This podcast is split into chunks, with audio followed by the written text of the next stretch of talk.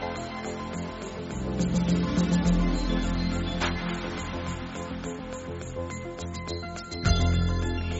Saludamos ya a Roberto Pascua, astrónomo físico, de hecho miembro de la Real Sociedad Española de Física, también colaborador de Radio desde sus inicios prácticamente. ¿Qué tal, Roberto? Buenos días. Buenos días, muy bien. Bueno, yo casi me asusto cuando veo el tema del que querías hablar hoy porque empieza por el cinturón de Oanda, que ahora me quiere hablar de moda en lugar de astronomía, pero no. Vamos a hablar del cinturón de asteroides. De asteroides. Sí, porque fíjate, en el cine yo creo que hay dos imágenes que, que realmente no reflejan la realidad, ¿no?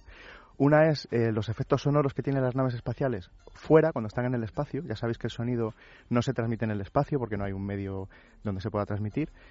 Y, el otro sería el, cinturón de asteroides, ¿no? Porque siempre está la imagen esa, si no el Imperio contraataca, pues es el mejor ejemplo, ¿no? De naves que están prácticamente derrapando para evitar chocar con asteroides. Y la sorpresa, que es por lo que quería contaros esto hoy, es que está prácticamente vacío.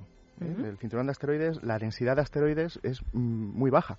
Una prueba eh, de lo que digo pueden ser los Pioneer 10 y 11, que fueron lanzados allá por 1970, 72-73, y, que, y también los Voyager 1 y 2, que atravesaron el cinturón de asteroides, y se sabe que el, el, asteroide que pasó más cerca de cualquiera de estas cuatro naves lo hizo a más de un millón de kilómetros. O sea que hazte una idea, ¿no?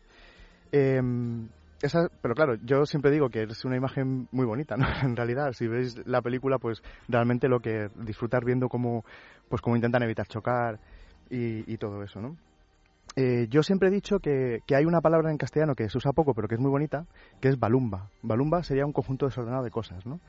Esa es la imagen que transmite el cine del, del cinturón de asteroides. Es todo lo contrario.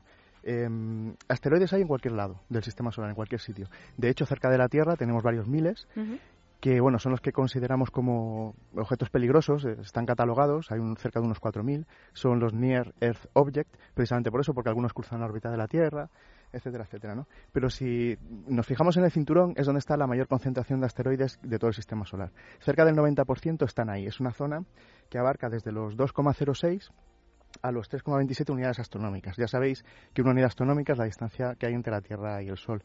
Si lo traducimos a kilómetros, estamos hablando de una zona que va desde los 308 millones de kilómetros hasta los 489 millones de kilómetros. Em, si, si, suponéis el sistema solar como una mesa, con el Sol en el centro y los planetas girando, estarían todos encima de esa mesa dando vueltas. Los asteroides también. Hay muy poquitos que se salgan de ese plano. Ese plano se, se llama el eh, plano de la eclíptica. De hecho, no hay ninguno que sobresalga más de un 20% de, de ese plano. ¿no?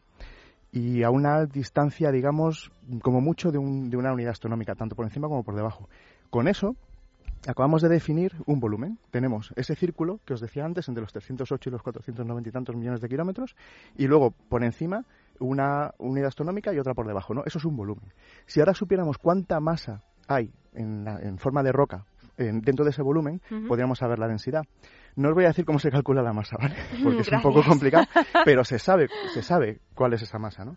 Eh, esta masa es de 3 trillones de, toneladas. De hecho, la mitad de esa masa, solo la mitad, bueno, o la mitad como mucho, digamos, la forman cuatro de esos asteroides, que son Vesta, Palas, eh, Ceres e Igia. Ceres, de hecho, eh, ni siquiera se considera asteroide porque es, un, es casi un planeta enano, ¿no? como Plutón. ¿no? Em, bueno, ya tenemos, por tanto, un volumen y tenemos una masa. Si, de ahí podemos deducir la densidad. ¿no? En realidad hay un asteroide cada dos millones de kilómetros, para que os hagáis una idea. Esto se ve muy bien, si en vez de decirlo así, os digo, hay 250.000 millones de asteroides de más de un metro de diámetro. Bueno, pues la distancia entre esos asteroides que tengan más de un metro de diámetro es de 92.000 kilómetros. O sea que fijaos, es prácticamente espacio vacío. Si hablamos de asteroides de más de un centímetro, como la uña de nuestro dedo, eh, la distancia media es de 4.200 kilómetros. Tendríamos un asteroide de un centímetro y a 4.200 kilómetros otro. Y si estamos hablando de asteroides que midan una décima parte de una décima de milímetro, estarían separados 200 kilómetros.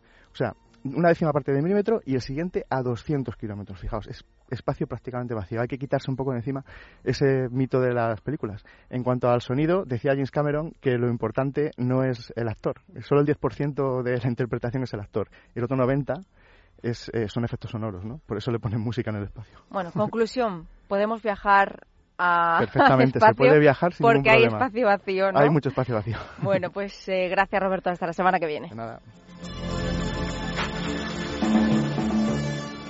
Déjate de historias. Es radio.